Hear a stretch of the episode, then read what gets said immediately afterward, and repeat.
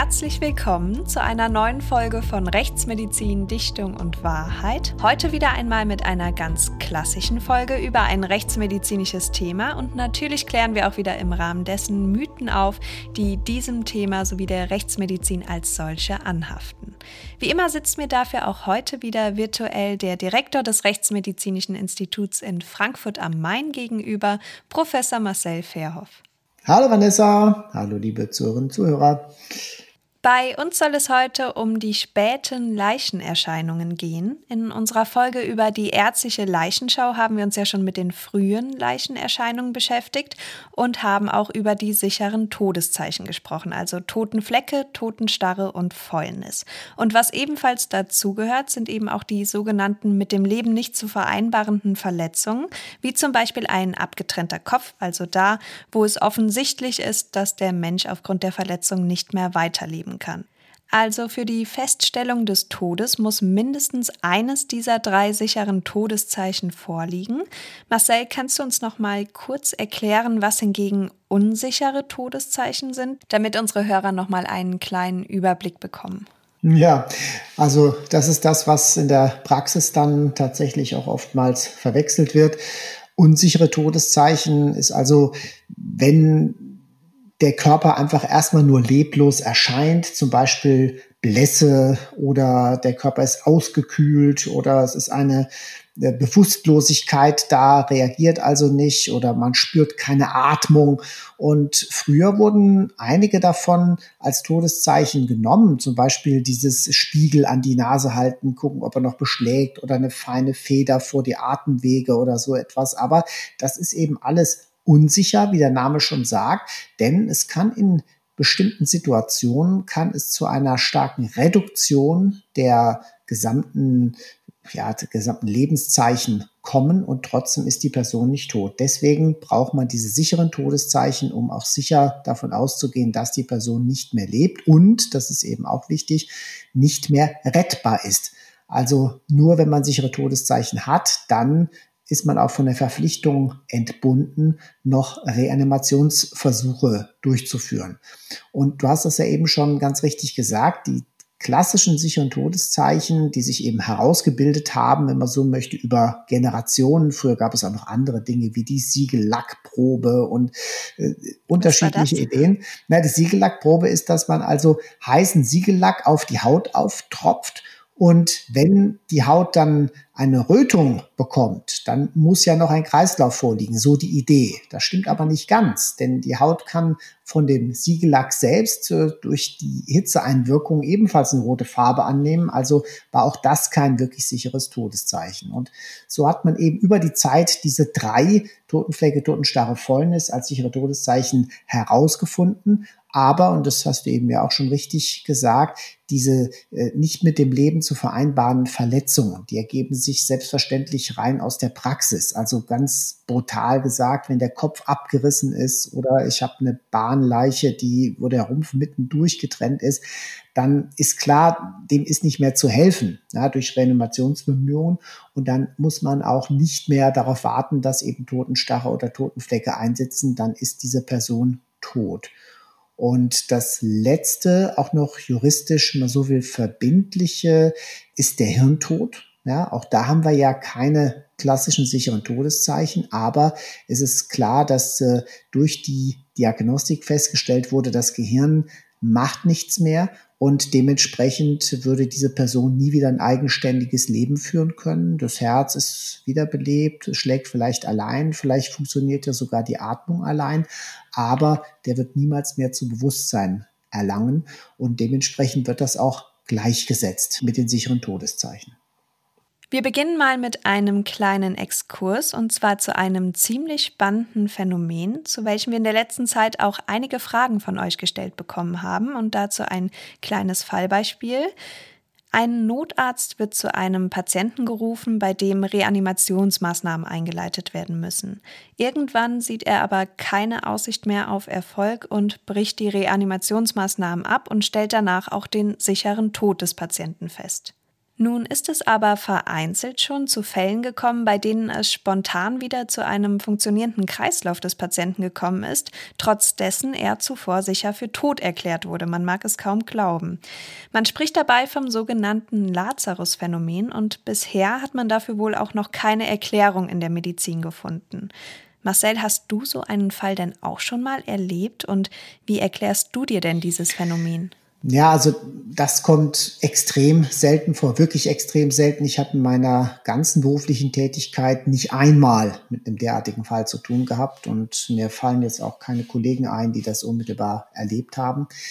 Also die Idee ist ja, wenn man sozusagen dem Herzen hilft, dass es anspringt durch die Herzmassage, durch Defibrillationsversuche und es hat noch die Chance anzuspringen, dass es das dann auch macht. Und äh, dass man nach Abbruch der Bemühungen das Herz dann trotzdem verspätet wieder anspringt, das ist also sehr, sehr, sehr, sehr unwahrscheinlich und äh, sind wirklich absurde Einzelfälle. Ich stelle mir das aber auch unfassbar schrecklich für den Arzt oder die Ärztin vor, der oder die in diesen Fällen dann den sicheren Tod festgestellt hat und später hört, dass der Patient quasi wieder auferstanden ist. Nicht nur, weil er natürlich dafür auch rechtlich Verantwortung tragen muss, sondern man fängt doch bestimmt auch an, alles anzuzweifeln in Zukunft, vor allen Dingen was Todesbescheinigung angeht, oder? Ja, das sollte zumindest nicht so sein. Also in den wenigen Fällen, wo das mal vorgekommen ist, die durch die Presse gegangen sind, wo also Verstorbene dann im Sinne des Scheintodes zum Beispiel in der Leichenkühlkammer waren, da hat sich herausgestellt, dass der Arzt das nicht so ernst genommen hatte mit den sicheren Todeszeichen. Und mhm. ich habe es auch selbst in der Klinik erlebt, dass eben dann ältere, in Anführungszeichen erfahrene Kollegen mal das Stethoskop an die Brust gehalten haben, also bei einem Patienten, wo mit dem, wenn man so, wie es so heißt, mit dem Tod gerechnet wurde, schwerkranker Patient und, ähm, und dann gesagt, ja, der ist tot. Und dann habe ich gesagt, äh, willst du da nicht noch ein bisschen, ja, das reicht doch, das Herz hat aufgehört zu schlagen, was soll denn jetzt noch passieren? Ja, also da ist manchmal so ein gewisses Unverständnis oder da schleicht sich auch sowas ein. Und deswegen ist es so wichtig, eben zwischen diesen unsicheren und sicheren Todeszeichen ganz klar die Grenze zu ziehen. Und wenn man doch auf Nummer sicher gehen will, doch lieber das Handy noch mit in den Sarg legen, oder? und da hört dann die, schafft dann die Batterie die kalte Temperatur nicht. Ne? Also genau, dann macht der Akku schlapp. Ja, aber kommen wir mal zurück vom ungeklärten Lazarus-Phänomen zu den sicheren Todeszeichen.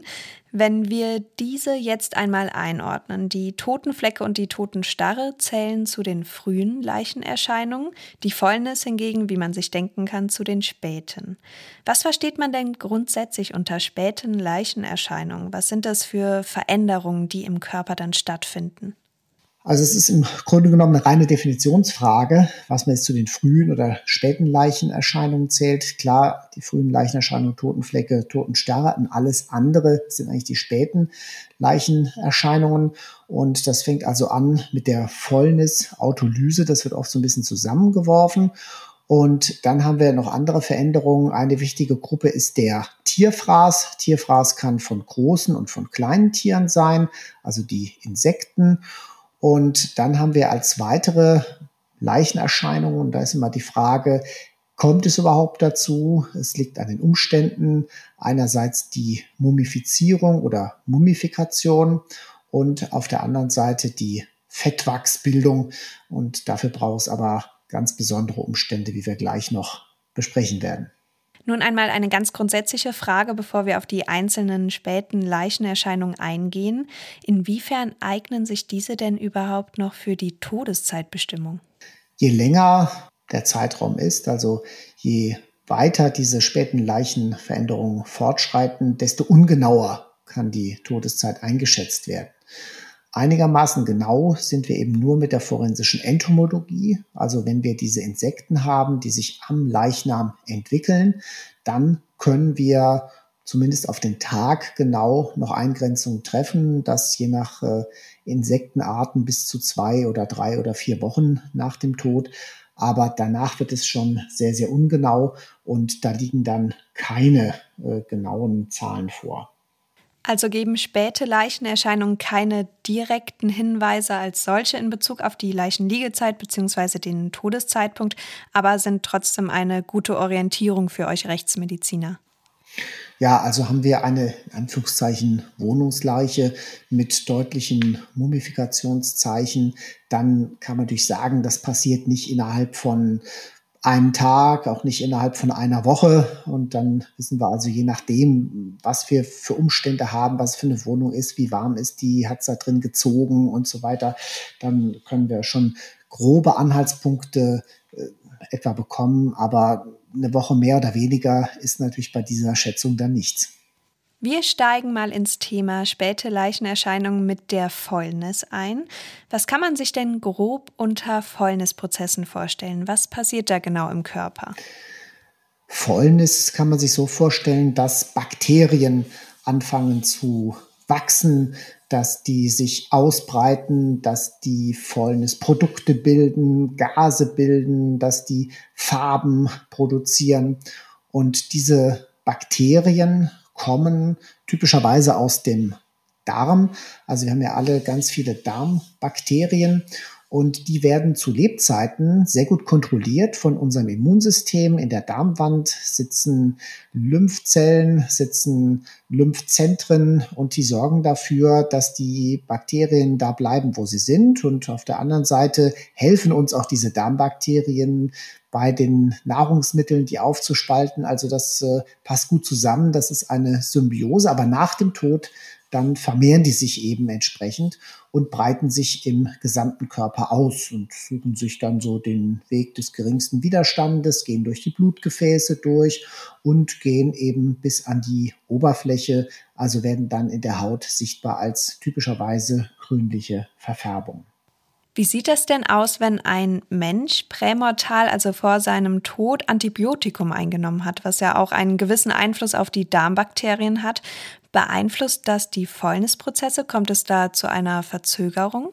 Ja, es wird überwiegend verzögert dadurch. Und das ist auch etwas, was man festgestellt hat. Man muss ja auf den Friedhöfen die Ruhezeit, die dort fortgeschrieben ist, muss man immer wieder überprüfen. Ja, also Ruhezeit bedeutet, so lang muss auf jeden Fall ein Körper im Boden bleiben. Die Friedhofsordnung schreibt das vor.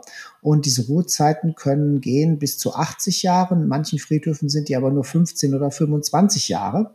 Und es muss regelmäßig nach Ablauf der Ruhezeit geschaut werden, ob der Leichnam vollständig verwest ist. Und da hat man eben festgestellt bei diesen Untersuchungen, dass äh, die Leichen auf denselben Friedhöfen mit den Jahren immer schlechter verwest sind. Und das hat nichts mit Grundwasser zu tun oder irgendwelche Änderungen hatte man nicht feststellen können. Und da geht man davon aus, dass wirklich die Antibiotika eine wichtige Rolle spielen. Denn die Antibiotika hemmen ja das Wachstum der Bakterien, die töten Bakterien ab und dementsprechend äh, können die sich auch im Körper, wenn man sich vorstellt, dass sich die Antibiotika in allen Geweben verbreiten, dann können sich die Bakterien eben nicht im Gewebe mehr verbreiten. Also die Antibiotika hemmen typischerweise das Bakterienwachstum, damit auch die Fäulnis. Wie sieht das Ganze denn aus, wenn man folgende zwei Situationen von Wohnungsleichen vergleicht? Man hat einmal eine Leiche im Sommer, am besten in einer Wohnung, die noch sehr abgedunkelt ist durch Gardinen oder ähnliches und es ist super warm und aufgehitzt in der Wohnung. Und zum anderen hat man eine Leiche im Winter in einer Wohnung, die relativ ausgekühlt ist. Wie unterscheiden sich denn hier die Fäulnisprozesse der beiden Leichen? Generell kann man sagen, dass Je wärmer es ist, desto schneller gehen alle biologischen Prozesse und genauso die Fäulnisprozesse. Also je wärmer es ist, desto schneller geht die Fäulnis voran. Und ein alter Rechtsmediziner, ein Herr Kasper, der hat äh, vor vielen Jahren mal die Regel aufgestellt, die auch heute noch so Bestand hat. Der sagt also, wenn ein Leichnam eine Woche lang in der Luft verwest, entspricht das wie zwei Wochen im Wasser liegend oder acht Wochen im Erdgrab. Ja, Wasser ist kühler als Luft normalerweise und Erdgrab ist nochmal deutlich kühler, wenn der Leichnam eben knapp zwei Meter unter der Erde liegt. Und was heißt es dann in Bezug jetzt explizit auf unser Beispiel mit der Wohnungsleiche einmal im Sommer und einmal im Winter? Wie lange würde da ein Fäulnisprozess dauern jeweils? Wir haben ja in der Biologie haben wir immer so diese, diese 10 Grad, bei denen sich die Vorgänge verdoppeln. Und Dementsprechend haben wir also im Sommer vielleicht 30 Grad, dann geht es doppelt so schnell wie bei einer normal geheizten Wohnung im Winter mit 20 Grad. Ja, also so als grober Anhaltspunkt. Du hast eben schon die typisch grüne Fäulnisfärbung angesprochen. Was verändert sich denn ja. da im Körper, damit die Haut sich überhaupt grünlich färbt? Also letztlich sind das verschiedene Farbstoffe, die entstehen durch die sich vermehrenden Bakterien. Die Bakterien, die wiederum äh, Produkte, zum Beispiel Blut, spalten. Und das, was dann dabei rauskommt, das ist dieses Grünliche allerdings kann, und das ist abhängig von den Bakterien, die dominieren, das ist also wie so eine Art Wettrennen, welche Bakterien sind da, welche vermehren sich am schnellsten, kann diese Farbe vom Grünlichen auch eher ins rötlich-bräunliche oder eher ins bläuliche gehen. Also die Farbe ist nicht konstant oder auch nicht vorhersagbar, welche Leiche jetzt welche Farbe denn annimmt. Besteht denn bei einer Leichenschau bzw. bei einer Obduktion auch häufig die Gefahr, dass Fäulnisanzeichen einer Leiche mit anderen äußeren Verletzungen verwechselt werden, zum Beispiel mit einem Hämatom, weil sich die Ausprägung oder die Färbung in gewisser Weise ähnelt? Ja, absolut. Also diese Verwechslungsgefahr besteht, wenn man so möchte, in beide Richtungen. Hämatome können ja auch sehr unterschiedliche Farben annehmen, gerade wenn sie dann abgebaut werden. Und wenn sich das Ganze mischt, wird es umso schwieriger. Also habe ich einen Körper, der schon unterschiedliche alte Hämatome hat und kommt da noch Fäulnis dazu, dann kann es im Extremfall sein, dass ich das kaum noch auseinanderhalten kann. Wenn ihr aber nun eine Leiche im Obduktionssaal vor euch liegen habt, bei der die Fäulnis schon sehr weit fortgeschritten ist, da stelle ich es mir sehr schwierig vor, eine normale Obduktion in Anführungszeichen in dem Sinne durchzuführen, was den Ablauf oder die klassische Öffnung der drei Körperhöhlen angeht.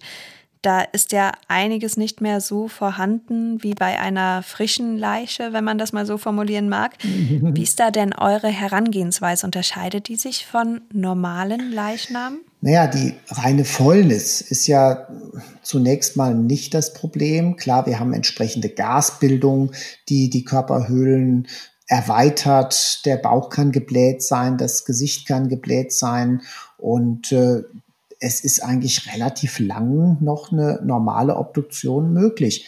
Erst wenn bestimmte Strukturen überhaupt nicht mehr da sind, wenn also durch, durch Fäulnis und Tierfraß bestimmte Organe ja völlig aufgezehrt sind, muss man sagen, dann kann man sie nicht mehr untersuchen. Aber bis dahin kann man noch eine ganze Menge sehen. Also die Abläufe sind eigentlich immer die gleichen.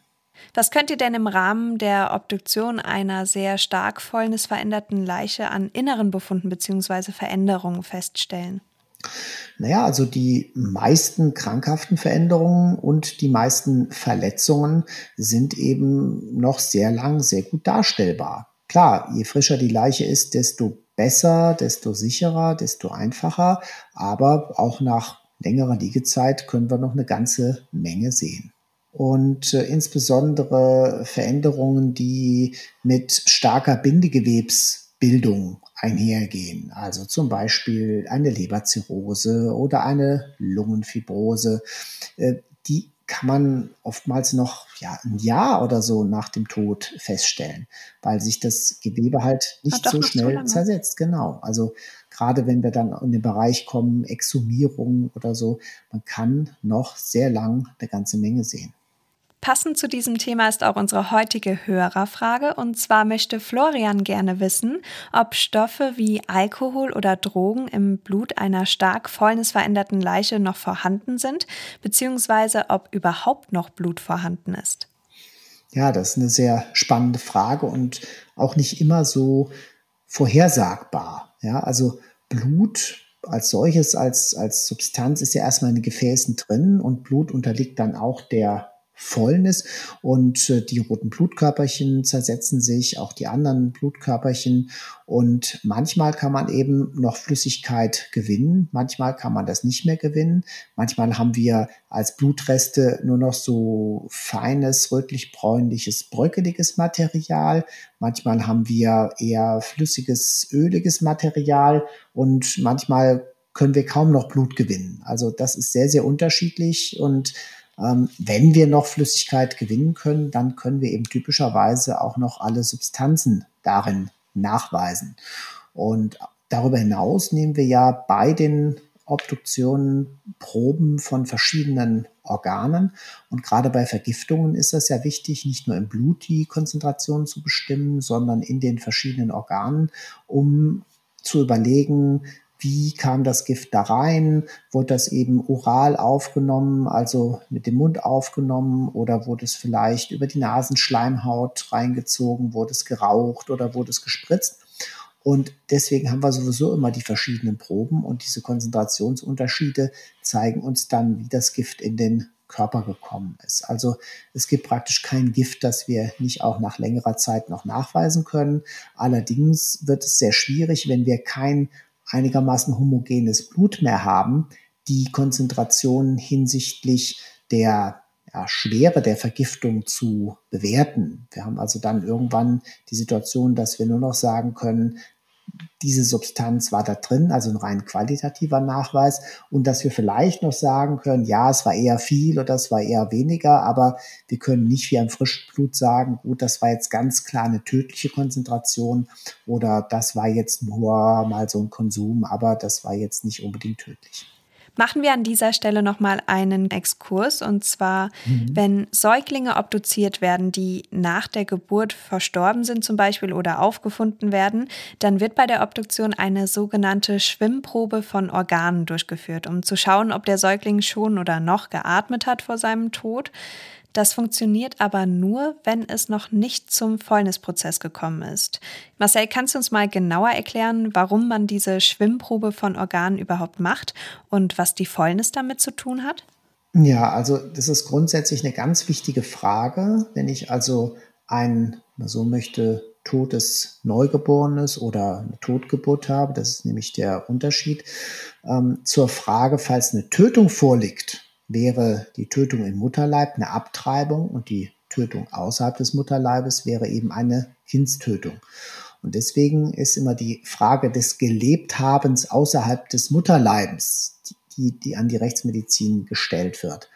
Und man kann sich vorstellen, dass im Mutterleib die Lunge noch nicht entfaltet ist. Es muss ja noch keine Luft geatmet werden und es ist auch noch keine Luft im Magen-Darm-Trakt.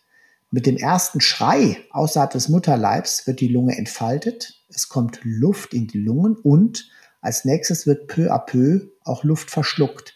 Deswegen machen wir diese Schwimmproben einerseits von den Lungen und andererseits vom Magen-Darm-Trakt. Und der Magen-Darm-Trakt wird also am Stück herausgenommen von der Speiseröhre über den Magen, Zwölffingerdarm, Dünndarm, Dickdarm. Und je mehr dieses Magen-Darm-Traktes schwimmt, desto länger muss der Säugling, das Neugeborene, gelebt haben. Wenn natürlich der Säugling gar nicht außerhalb des Mutterleibes gelebt hat, also es gar kein Neugeborenes war, sondern eben eine Totgeburt, und die Fäulnis beginnt, ich hatte ja vorhin gesagt, die Fäulnisbakterien produzieren Fäulnisgase. Und diese Fäulnisgase können ebenfalls die Lungen oder auch den Magen-Darm-Trakt aufblähen und Dadurch kommt es dann auch zu einer positiven Schwimmprobe. Deswegen ist es wichtig, dass diese Lungen- und Magen-Darm-Schwimmprobe nur an frischen Leichen von toten Leibesfrüchten durchgeführt wird, denn Fäulnis macht das Ganze nicht mehr interpretationsfähig. Wo wir gerade über Fäulnisgase sprechen, du hast dazu zwar schon ein Fragen an die Rechtsmedizin-Video gedreht. Die Videos kommen ja regelmäßig auf dem gleichnamigen YouTube-Kanal online. Mhm. Aber für die, die es noch nicht gesehen haben, kann es denn auch sein, dass wenn eine Schwangere verstirbt, dass durch die Fäulnisgase das Kind noch geboren wird im Sarg? Also gibt es die sogenannte Sarggeburt wirklich? Ist das Dichtung oder Wahrheit? Ja, diese Sarggeburt ist äh, keine Dichtung sondern sie ist Wahrheit und das ist natürlich eine grauenhafte Vorstellung, deswegen wohl so faszinierend für viele, dass also die Schwangere dann wiederum ja die verstorbene Schwangere Fäulnisgase bildet und die so einen großen Druck ausüben, dass dann die ungeborene Leibesfrucht durch den Geburtskanal nach außen gedrängt wird. Und man stellt dann später, wenn man nachschaut, im Sarg das tote Kind, wenn man so möchte, zwischen den Beinen fest oder je nach Lagerung, früher ist das wohl bestimmt häufiger mal vorgekommen, als es noch keine Kühlkammern gab, äh, ist das Ganze noch vor der Beerdigung passiert. Und das ist dann natürlich für die Menschen etwas äh, ja, Teuflisches gewesen oder umgekehrt ein Zeichen Gottes, dass da noch eine Geburt stattgefunden hat. Also war für viele eben unvorstellbar, dass das eigentlich eine ganz natürliche Fäulniserscheinung ist. Diese Fäulnisgase können aber auch Geräusche im Körper verursachen, was bestimmt einige, die schon mal bei einem Abtransport einer Leiche mit dabei waren, bestimmt hat zusammenzucken oder erschrecken lassen, denn beim Bewegen der Leiche ist oftmals ein sogenannter Totenlaut zu hören. Was hat es denn damit auf sich? Ja, das berühmte Stöhnen der Leichen, also auch das kann passieren, wenn eben sich dann die Fäulnisgase bilden im Bereich des Magens und sich dann entleeren über den, über die Speiseröhre, dann kann das wie so eine Art Rülpsen klingen. Es kann aber auch sein, dass in den Atemwegen, auch in der Lunge, bildet sich Fäulnis und die entleert sich äh, nach oben und je nachdem, wie die Stimmlippen gerade stehen, kann sich das so anhören, als ob dieser Mensch, dieser Verstorbene da ein Laut von sich gibt. Die stimmenmodulierenden Wege sind ja noch da. Wenn die Fäulnis schon in einem fortgeschritteneren Stadium ist, dann kommt es nicht nur zu einer Hautveränderung in dem Sinne, dass sich die Farbe der Haut grünlich verändert, wie wir es ja vorhin schon thematisiert haben, sondern es kommt auch zu einer Blasenbildung der Epidermis. Wie entstehen denn diese Blasen? Rein auch durch Fäulnisgase oder was ist da auch mit beteiligt an Flüssigkeiten oder wie kann man sich das vorstellen? Genau, also du sagst es ja schon, die Fäulnisflüssigkeit. Das ist also auch nochmal etwas anderes und da haben wir dann eben diese, diesen zweiten Prozess, der bei der Fäulnis oft subsumiert wird, der aber eine wichtige Rolle spielt und natürlich auch mit der Fäulnis zusammenspielt, äh, nämlich die Autolyse, also die Selbstauflösung des Gewebes, wo wir gleich ja noch dazu kommen. Und da werden Körperflüssigkeiten frei und diese Körperflüssigkeiten suchen sich ebenfalls einen Weg. Und bei der Haut ist es so, die Haut besteht ja aus verschiedenen Schichten, die Lederhaut und die Unterhaut und die Lederhaut wieder aus der, aus der Epidermis und aus der Dermis, also der Oberhaut und dann der, der eigentlichen äh, Lederhautschicht und die Schicht zwischen Epidermis und Dermis, äh, die ist eigentlich am lockersten. Und da setzt sich gern diese Fäulnisflüssigkeit dazwischen und deswegen wird dann die Oberhaut, die Epidermis, wie in so Blasen abgeworfen oder, oder aufgeworfen und die, können dann platzen und dann ist die oberste Hautschicht weg. Also das sind ebenfalls natürliche Fäulnis-Autolyseerscheinungen. Aber wie unterscheidet man denn rein optisch die Fäulnisflüssigkeit, die aus Mund und Nase läuft, von Blut, abgesehen nun mal von diesem starken Fäulnisgeruch? Wenn Blut vor allem eingetrocknet ist, ist das gewiss gar nicht so leicht zu unterscheiden auf den ersten Blick, oder? Nee, das ist überhaupt nicht leicht zu unterscheiden. Fäulnisflüssigkeit kann ganz klar sein. Freundesflüssigkeit kann grünlich gefärbt sein und Freundesflüssigkeit kann rotbraun gefärbt sein. Das liegt immer ein bisschen daran, ob Blutbestandteile, ob Blutfarbstoff eben mit dazukommt. Und deswegen kann Freundesflüssigkeit, gerade wenn die aus dem Mund-Nasen-Bereich kommt, kann die sehr ähnlich aussehen wie Blut. Ja, bleiben wir mal bei der Fäulnisflüssigkeit und kommen wir auch schon zu unserem nächsten Mythos. Und zwar geht es um das Leichengift. Wird eine nicht infektiöse Leiche nach Todeseintritt wirklich giftig? Also gibt es das Leichengift denn tatsächlich? Ist das Dichtung oder Wahrheit? Ja, also dieses Leichengift als solches gibt es nicht. Ja, und äh, ein Leichnam, genau, der ist typischerweise vorher infektiös. Und je länger der Leichnam liegt, also je weiter die Fäulnisautolyse voranschreiten, desto geringer wird eigentlich die Infektionsgefahr, weil Bakterien, insbesondere Viren, die pathogen sind, die also gefährlich sind für einen lebenden Menschen, äh, zunehmend absterben. Ja. Allerdings, das Einzige, was ein Problem werden kann, wir haben das auch mal in der Studie untersucht, das Risiko hält sich in Grenzen, aber grundsätzlich besteht das, das sind Pilze, die auf dem Leichnam wachsen. Und da gibt es eben zum Teil gesundheitsgefährdende Pilze. Und wenn die dann Rasen bilden und Sporen bilden, kann das zu Pilzinfektionen durch Einatmung kommen bei Menschen, die mit dem Leichnam zu tun haben.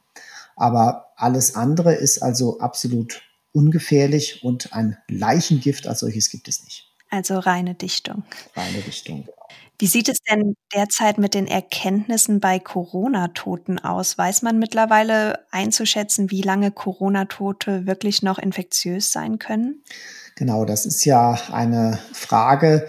Also, dass man mit der PCR Corona ein Leichen nachweist, ist das eine. Das äh, sagt aber nicht, dass diese Viren noch leben und insbesondere nicht, dass diese Viren noch infizieren können. Deswegen hatten wir selbst in der Studie genau das versucht. Wir haben also Proben wiederum, die wir von Leichen gewonnen haben, in Zellkulturen versucht weiterzuzüchten und zu schauen, ob die Viren sich dann noch vermehren. Und äh, tatsächlich gab es einen Fall, äh, da ging das noch bis 17 Tage nach dem Tod. Also man muss davon ausgehen, dass Verstorbene, die mit Corona infiziert sind, noch sehr lange infektiös sein können. Andererseits hatten wir einen Fall dabei, wo äh, es ganz klar eine Corona-Infektion gab und wo auch die Todesursache eigentlich diese Infektion war, genauer gesagt die Folgen von der Infektion. Wir haben aber, obwohl zwei Wochen vor dem Tod eben das Virus noch nachgewiesen worden war, nirgendwo im Leichnam mehr lebende Viren gehabt und diese Obduktion hat äh, nur einen halben Tag nach dem Tod stattgefunden. Also es gibt da alle möglichen Extreme und letztlich muss man sagen, äh, ein Leichnam kann sehr lange infektiös sein. Aber sind diese 17 Tage, die du gerade genannt hast, denn verhältnismäßig viel, wenn man das jetzt so vergleicht mit anderen Infektionskrankheiten? Das kann man schon sagen. Also wir wissen, dass HIV maximal irgendwie zwei Tage noch infektiös ist vom Leichnam aus.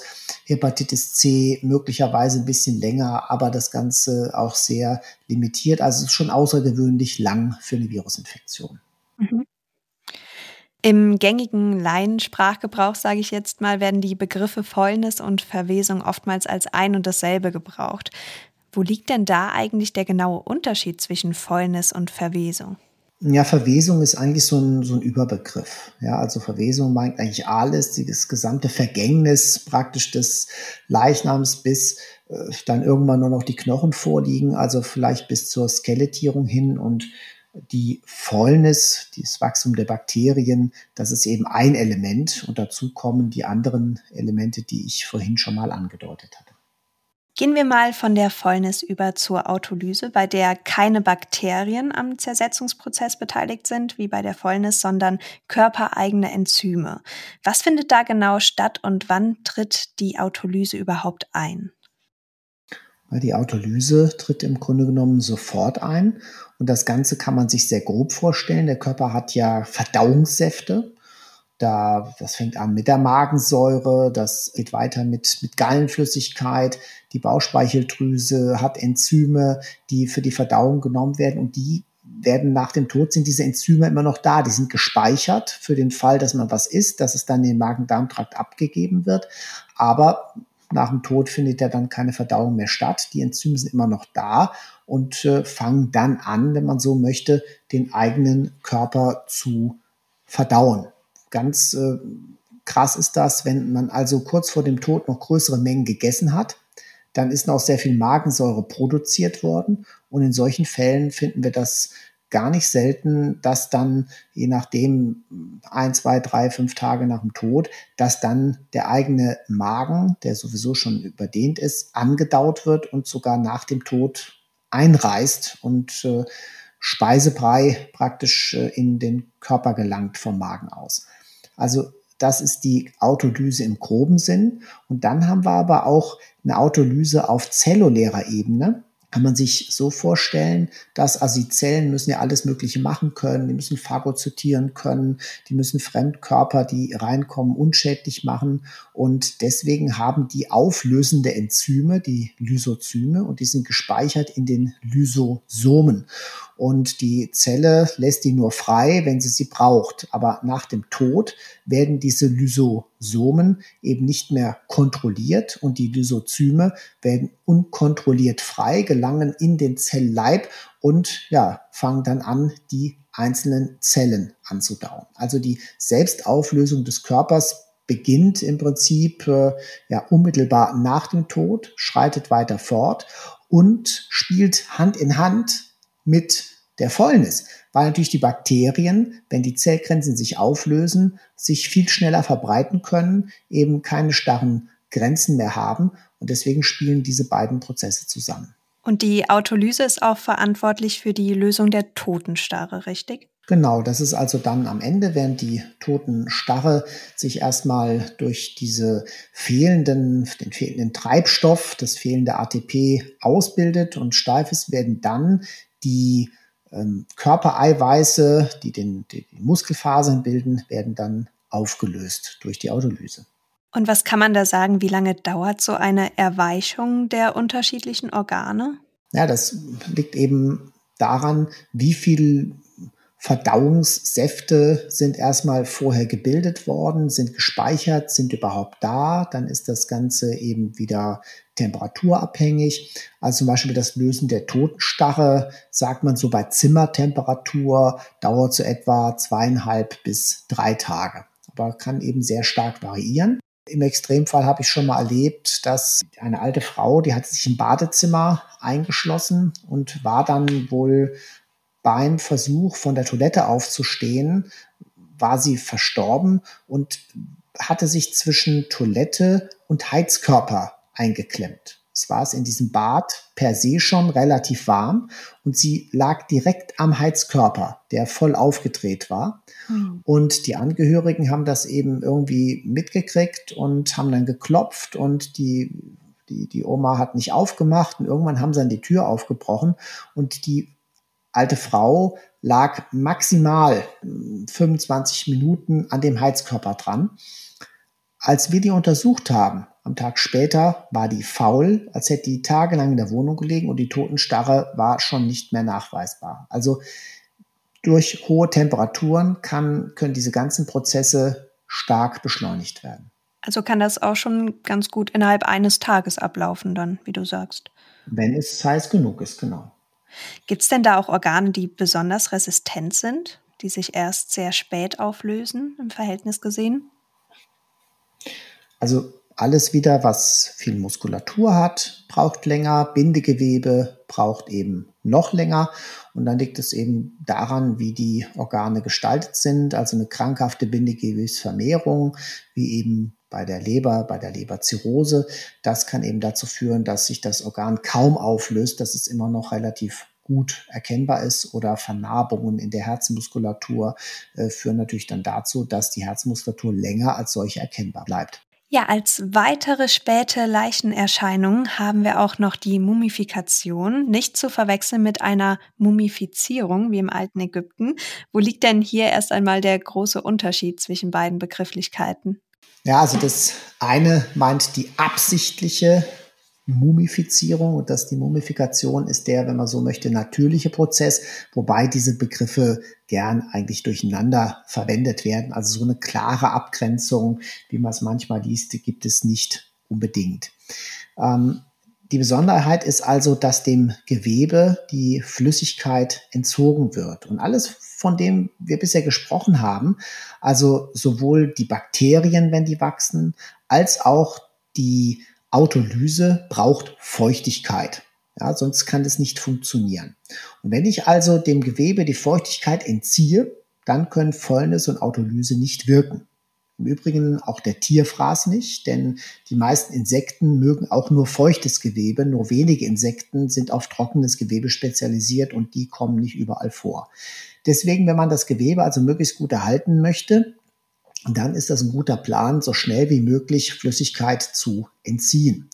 Die alten Ägypter haben das eben so gemacht, dass sie die Verstorbenen in einer Salzlake eingelegt haben, die dann dem Gewebe ganz schnell seine Flüssigkeit, sein Wasser entzogen hat. Und danach haben die eben mit Öl, mit Salbe abgedichtet, damit sich das Gewebe nicht über die Luft praktisch das äh, Wasser wieder zurückzieht. Allerdings haben sie vorher natürlich auch noch andere schlaue Sachen gemacht. Sie haben nämlich die Organe wo die Bakterien zum Beispiel herkommen, sehr früh entfernt. Der gesamte Magen-Darm-Trakt wurde entfernt beispielsweise.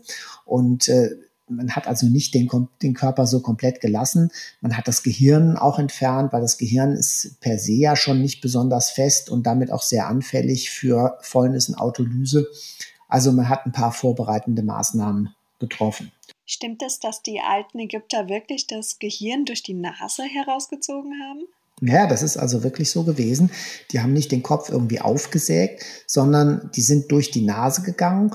Und äh, wenn man so will, am oberen Ende der Nase ist die Siebbeinplatte. Da sind die Riechzellen und richtig wie aus einer Platte aufgebracht. Man muss ja eine ganze Menge riechen können. Und diese Siebbeinplatte kann man relativ leicht durchstoßen. Wenn man also einigermaßen festes Werkzeug hat, einen kleinen Haken, können Sie sich vorstellen wie so eine Häkelnadel und man würde gerade nach oben gehen in der Nase, dann äh, kommt man auf diese Siebbeinplatte und wenn man da ein bisschen fest dagegen stößt, dann kriegt man die kaputt und hat dann eine Öffnung in das Schädelinnere. Und die Ägypter haben dann eben noch irgendwelche enzymhaltigen Lösungen, zum Beispiel von Ananas gewonnen oder so, dort reingeschüttet, um dann das Gehirn nochmal etwas schneller zu erweichen und haben dann mit diesen Haken und Bewegungen des Kopfes äh, das Gehirn durch die Nase praktisch entfernt. Und das hat da durchgepasst? Naja, nicht so am Stück. Also es wurde eben vorher leicht angelöst. Und dann, ja, stelle ich mir so vor, dass es dann in so gröberen Bröckchen daraus gekommen ist. um Gottes Willen. Vorstellung. In welchen Fällen konserviert man denn auch heute noch künstlich Leichen? Wo macht man sich diese Methode denn zum Vorteil? Ja, heute macht man das eben nicht durch eine Trocknung, sondern heute wird Körperflüssigkeit ersetzt, eben durch eine andere, durch eine Konservierungsflüssigkeit, die gebräuchlichste Konservierungsflüssigkeit ist das Formalin oder sind Flüssigkeiten auf Formalinbasis, teilweise mit Alkohol vermischt. Und das sind eben dann die Flüssigkeiten, die genommen werden, um Leichen zu konservieren für das Medizinstudium, für den Anatomieunterricht, für die Leichenpräparation, die dann ein ganzes Semester geht. Und etwas anderes ist die Thanatopraktik. Also da werden eben Leichen konserviert für lange Zeit, was aber in Deutschland zunächst mal nicht zulässig ist. Zumindest kann Leichnam dann nicht regulär beerdigt werden, denn der Leichnam verwest ja dann nicht. In Deutschland können also nur ganz normal in Anführungszeichen Leichen beerdigt werden, die auch verwesen.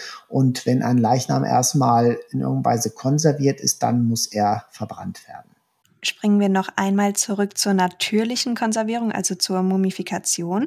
Wie lange dauert es denn, bis ein Leichnam vollständig mumifiziert ist? Das liegt so ein bisschen an der Konzentration.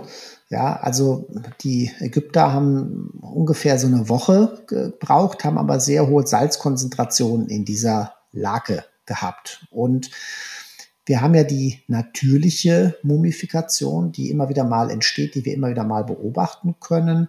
Ähm, früher war die klassische natürliche Mumifikation der Leichnam auf dem Dachboden. Also der Dachbodenspeicher, der zugig ist, äh, das nicht ausgebaute Dach, sondern das Dach, wo früher das Korn getrocknet wurde.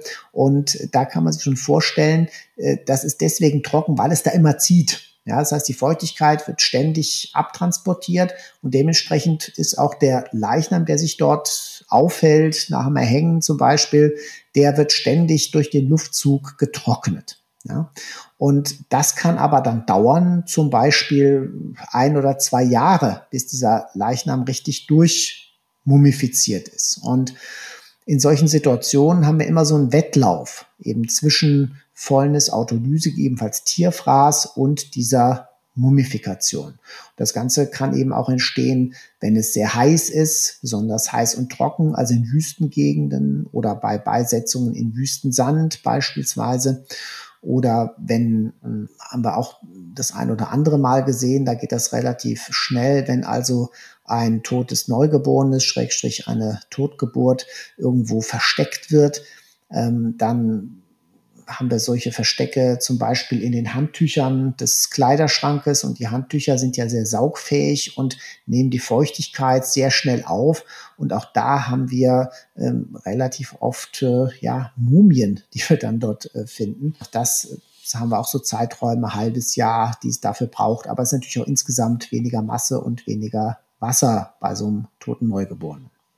Also kann eine Mumifikation die Fäulnis auch schon mal stoppen? Genau, also das, wie gesagt, das sind so Gegenspieler und irgendwann, wenn das Gewebe zu trocken wird, dann vermehren sich die Bakterien nicht mehr und dann wird die Fäulnis gestoppt. Wir haben auch teilweise leicht am Wald gefunden wird.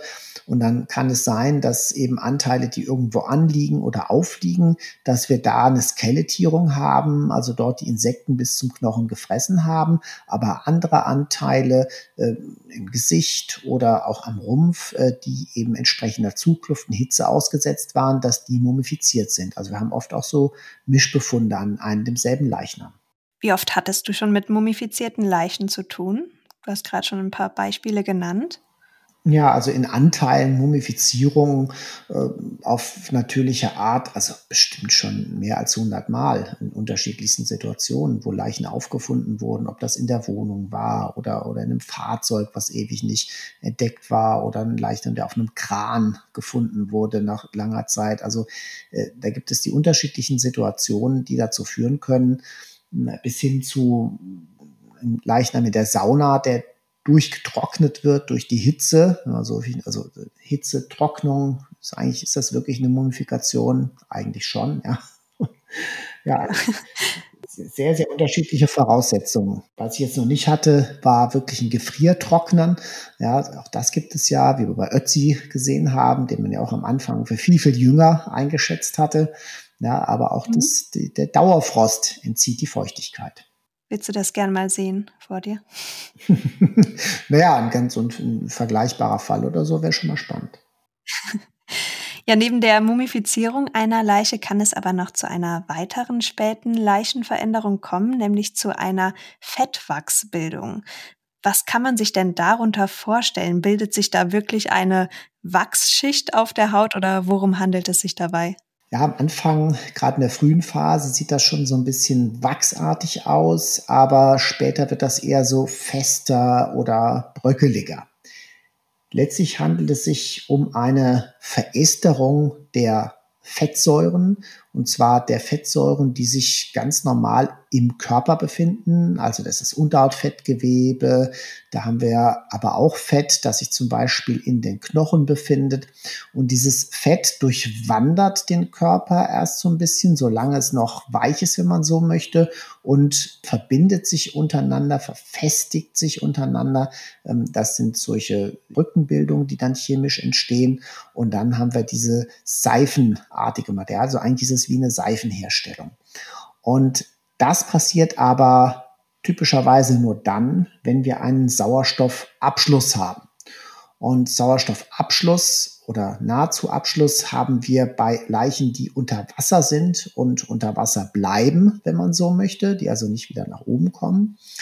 Und das haben wir auch in seltenen Fällen, wenn ein Leichnam luftdicht verpackt wird. Ja, es gibt also immer wieder mal Versuche, Leichen zu beseitigen, sei es sie einzubetonieren oder äh, was auch immer. Und da kommen dann die Täter auf die Idee und sagen, damit das nicht stinkt, äh, schweiße ich den Leichnam irgendwo ein in, in dicke Plastiktüte.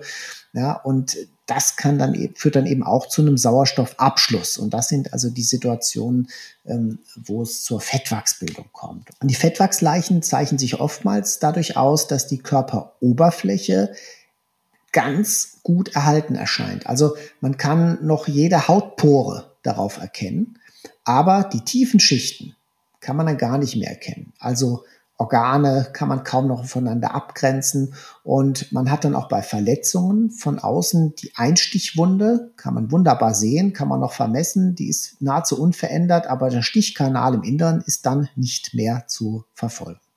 Aber wo liegt denn dann genau der Unterschied zwischen einer Fettwachsleiche und einer Moorleiche? Ich meine, eine Moorleiche liegt ja auch in einer sehr kalten, feuchten Umgebung. Eine Moorleiche ist wieder etwas ganz Spezielles.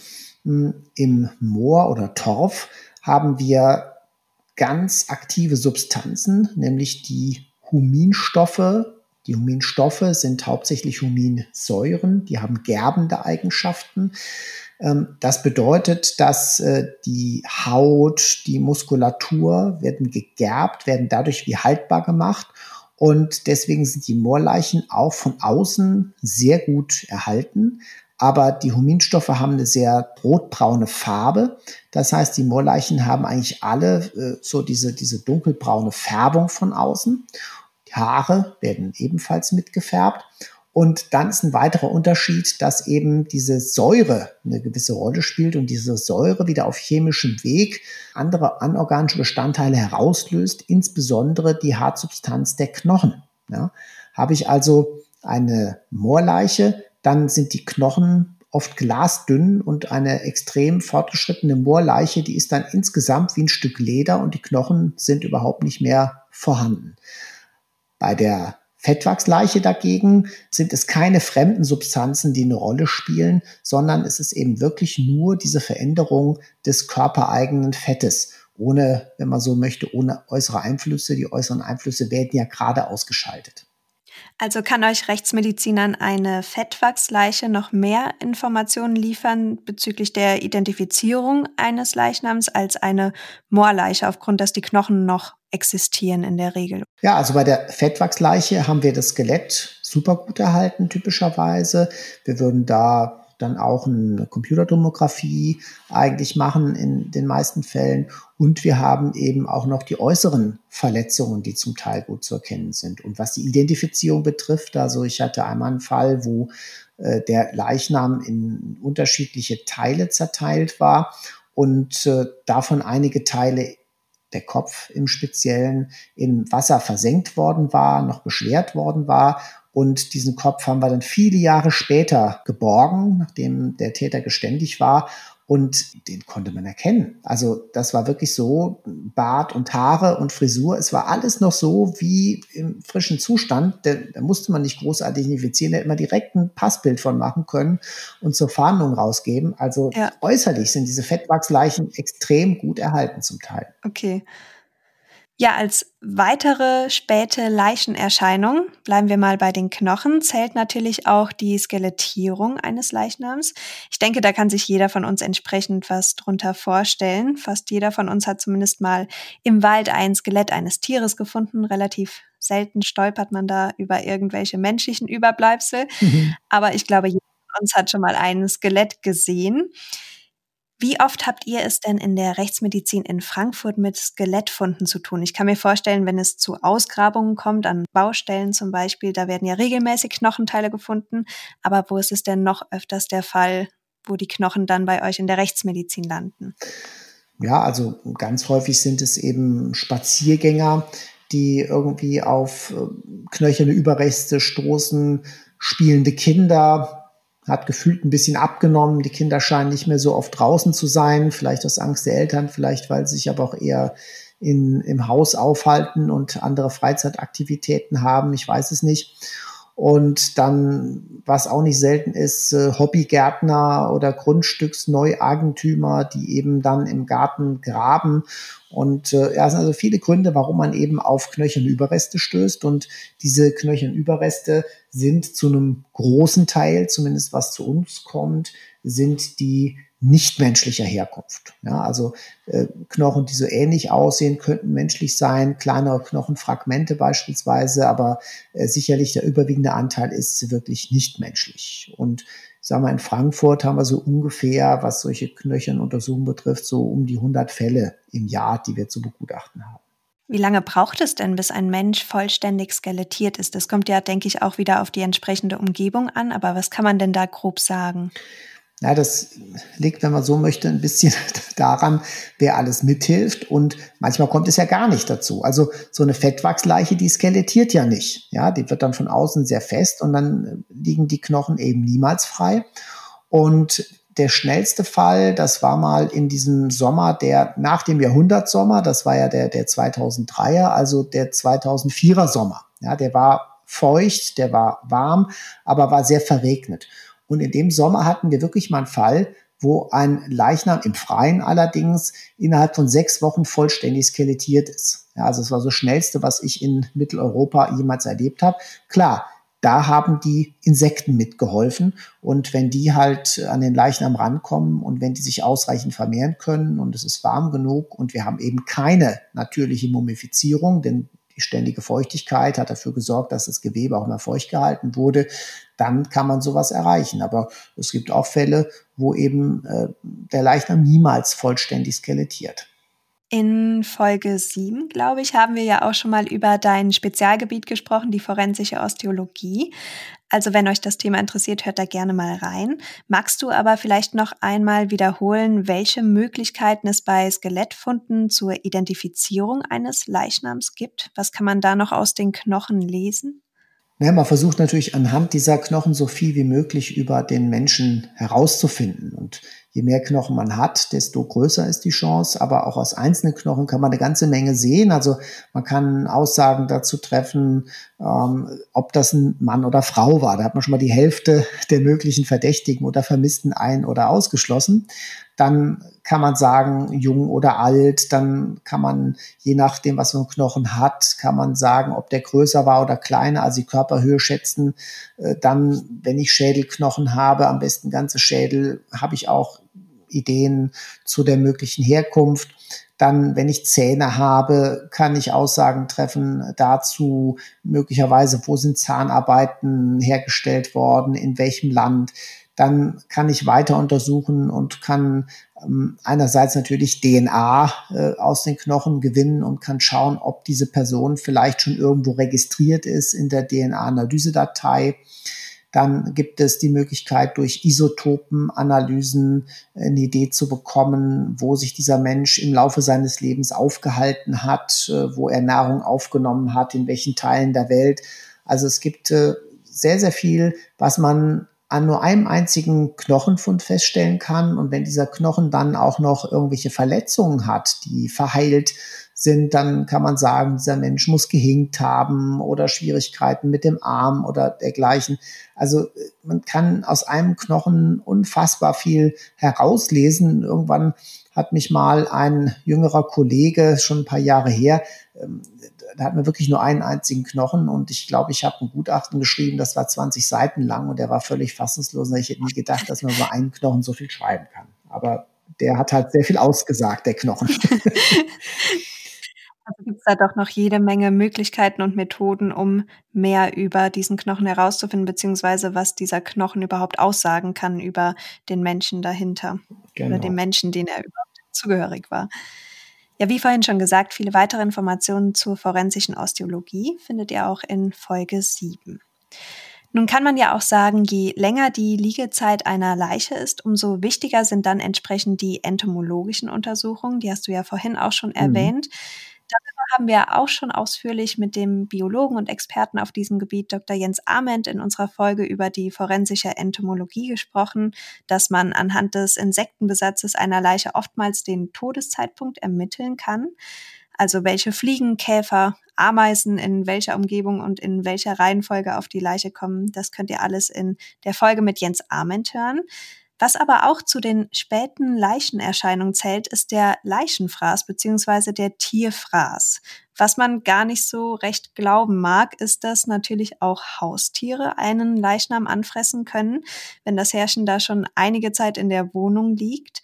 Wie unterscheidet sich denn der Leichenfraß in Bezug auf die Herangehensweise an den Leichnam beziehungsweise auch die Körperteile, die dann in Angriff genommen werden? Von den einzelnen Haustieren, wenn wir jetzt mal Hund und Katze zum Beispiel vergleichen? Na, die unterscheiden sich eigentlich nicht großartig. Also ähm, ja, wer soll es den armen Tieren übel nehmen, wenn das Herrchen sie nicht mehr füttert oder sie nicht anders an Futter rankommen und dann haben sie eben Hunger und auch Durst und dann werden sie sich zunächst die freiliegenden Teile suchen. Also ganz oft haben wir eben diese Fraßdefekte dann im Gesicht, an den Händen, das was also erstmal offen liegt und erst dann arbeiten die sich weiter vor, wenn die weiter mit ihrem Herrchen zusammen sind und ja, da kann man also sagen, nehmen sich Hund und Katze eigentlich nicht besonders viel. Und selbstverständlich müssen es ja auch nicht die, ich nenne es mal, gewollten Haustiere sein, ne, sondern äh, es gibt auch Fälle, wo dann zum Beispiel Ratten oder Mäuse anfangen, den Leichnam zu benagen. Und letztlich ist ja auch der Insektenfraß, äh, ist ja auch ein Tierfraß. Also ähm, und die Insekten schaffen es ja, den Leichnam vollständig zu skelettieren. Also wir haben in gar nicht wen, wenig Fällen haben wir dann sogar so eine Art Mischfraß, also dass die Insekten äh, aktiv geworden sind und dann eben noch Hund oder Katze oder im Freien dann Ratten, die noch dran gegangen sind. Also das kann eine sehr schwierige Kombination sein. Und vor allen Dingen äh, sehen diese Fälle ja zum Teil sehr makaber aus. Ja, und es geht dann auch darum, für uns rauszufinden, ob das nicht Verletzungen sind, die zu Lebzeiten entstanden sind. Und äh, wir hatten tatsächlich mal einen Fall, äh, es war auch sehr eindrücklich. Da war der Hundebesitzer zwar am Ende tot, aber er wurde offensichtlich schon zu Lebzeiten angefressen. Und äh, der hatte also ein riesen Alkoholproblem, hat dann seine beiden relativ großen Hunde nicht mehr gefüttert und war dann irgendwie ständig im, im Suff oder hinterher im Delirium. So richtig klar war das nicht mehr. Und da haben wir ganz klar erkennen können, anhand nämlich der noch vorhandenen Unterblutung, dass dieser dann letztlich arme Mensch äh, schon zu Lebzeiten von den Hunden angefressen worden war und hinterher dann auch verblutet. Aber das ist doch auch nicht normal, oder? Naja, was heißt, auch, auch das ist eben so, wenn, wenn der Hunger zu groß ist von den Tieren und äh, dieser, ja, so möchte, diese Fleischmenge dann eigentlich auch nicht mehr viel von sich gibt, weil sie ständig im bewusstlosen Zustand ist oder so, ja, ist das, glaube ich, schwer zu unterscheiden, ob der jetzt noch lebt oder fast nicht mehr lebt oder, oder wie auch immer. Ja, war damals schon sehr beeindruckt. Ach, ja, zu den späten Leichenerscheinungen im weiteren Sinne gehören aber auch die Veränderung eines Leichnams durch den Menschen, was wir aber jetzt auch nur der Vollständigkeit halber und nur kurz thematisieren möchten.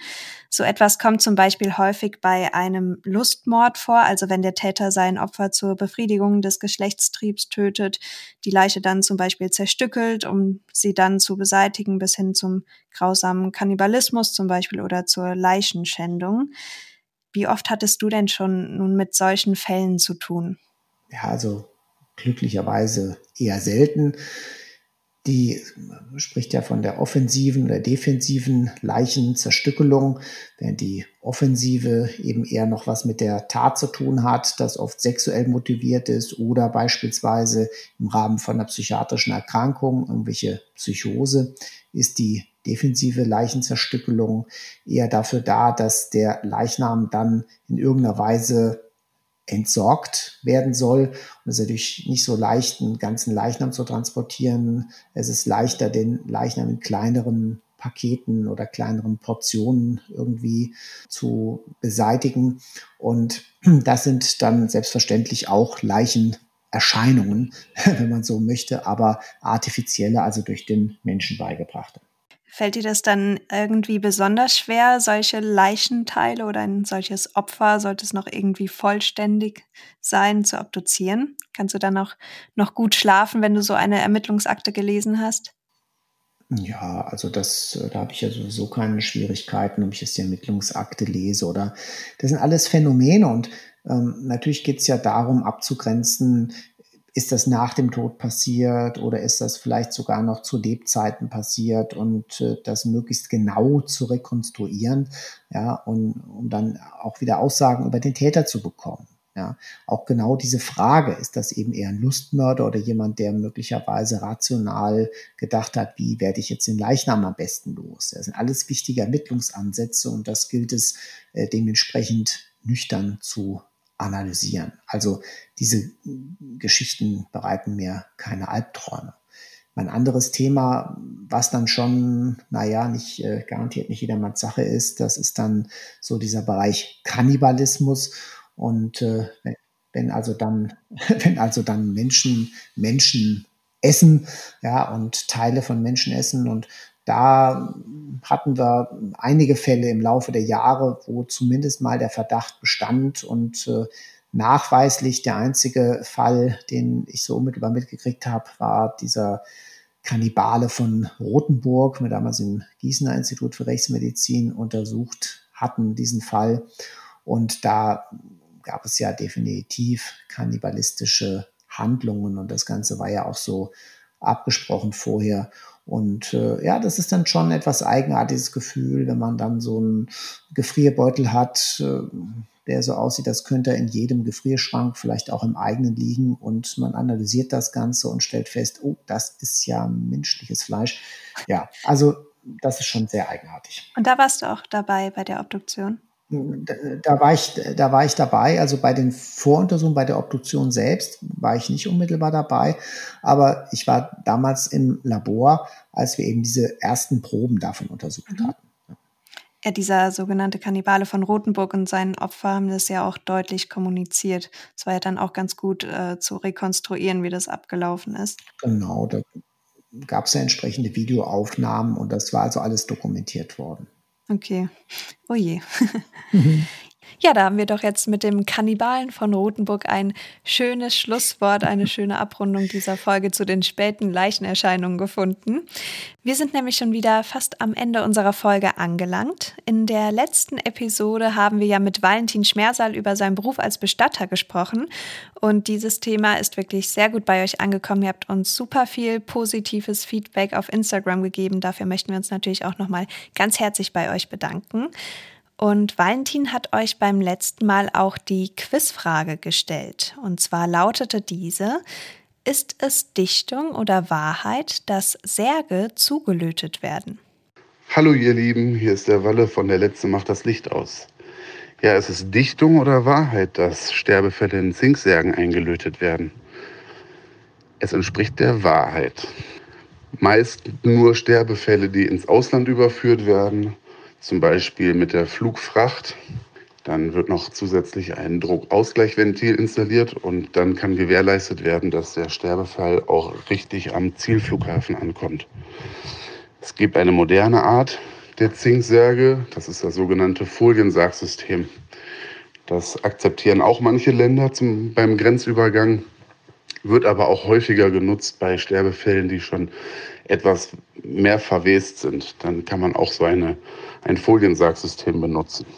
Das wird mit einem ja, überdimensionalen Glätteeisen, kann man, so kann man sich das vorstellen, wird das an den Seiten verschweißt und gewährleistet auch, dass weder Insekten noch Körperflüssigkeiten austreten und äh, der Sterbefall geschützt ist. Ja, das ist die Wahrheit. Also es entspricht der Wahrheit, aber selbstverständlich wird nicht jeder Sterbefall in einem Zinksarg oder in einem Foliensarg überführt oder beigesetzt. Wie Särge für einen Transport ins Ausland zugelötet werden, das hat Valentin auch für euch gefilmt, als er vor einiger Zeit eine Überführung nach Sizilien hatte. Und das könnt ihr euch auch bald auf seiner Instagram-Seite sowie auch auf unserer Instagram-Seite anschauen. Also seid gespannt. Unsere heutige Quizfrage hast du dir wieder überlegt, Marcel? Ja, ihr habt ja den Transport nach Sizilien von äh, Valentin gesehen. Und äh, Sizilien, da erinnert man sich ja auch vielleicht, oder ihr habt vielleicht schon gehört, von den berühmten Mumien in Palermo. Mhm. Und diese berühmten Mumien befinden sich dort in der Kapuzinergruft. Und jetzt kommt die Frage, ist es Dichtung oder Wahrheit? dass die Kapuzinermönche die Mumien oder wenn man so möchte, die Verstorbenen mit einem besonderen göttlichen Zauber behaftet haben, die dann zu der Mumifizierung geführt hat. Hm. Spannende Frage. Hm. Du warst sogar schon mal vor Ort, oder? Es gibt ja so einige Mythen, die darum ranken. Ja, ich war schon dort. Das ist jetzt äh, äh, etwas mehr als zwei Jahre her. dass ich da war, das lange vor, dahin zu kommen, aber irgendwie äh, habe ich eine Zeit lang gebraucht, bis es soweit war. Und es ist also schon sehr, sehr beeindruckend. Und es gibt dort eben die unterschiedlichsten Mumien. Es sind dort nicht nur die Mönche selbst, sondern es sind eben dort wohlhabende Bürger von den Mönchen bestattet worden. Das war wohl gar nicht so billig und ja, es ist schon was sehr Besonderes und äh, das äh, gab es auch in dieser extremen Form und auch mit so gut erhaltenen Verstorbenen nahezu nur dort. Also irgendwas Besonderes muss dran sein. Die Frage, was? Das klären wir dann in der nächsten Folge.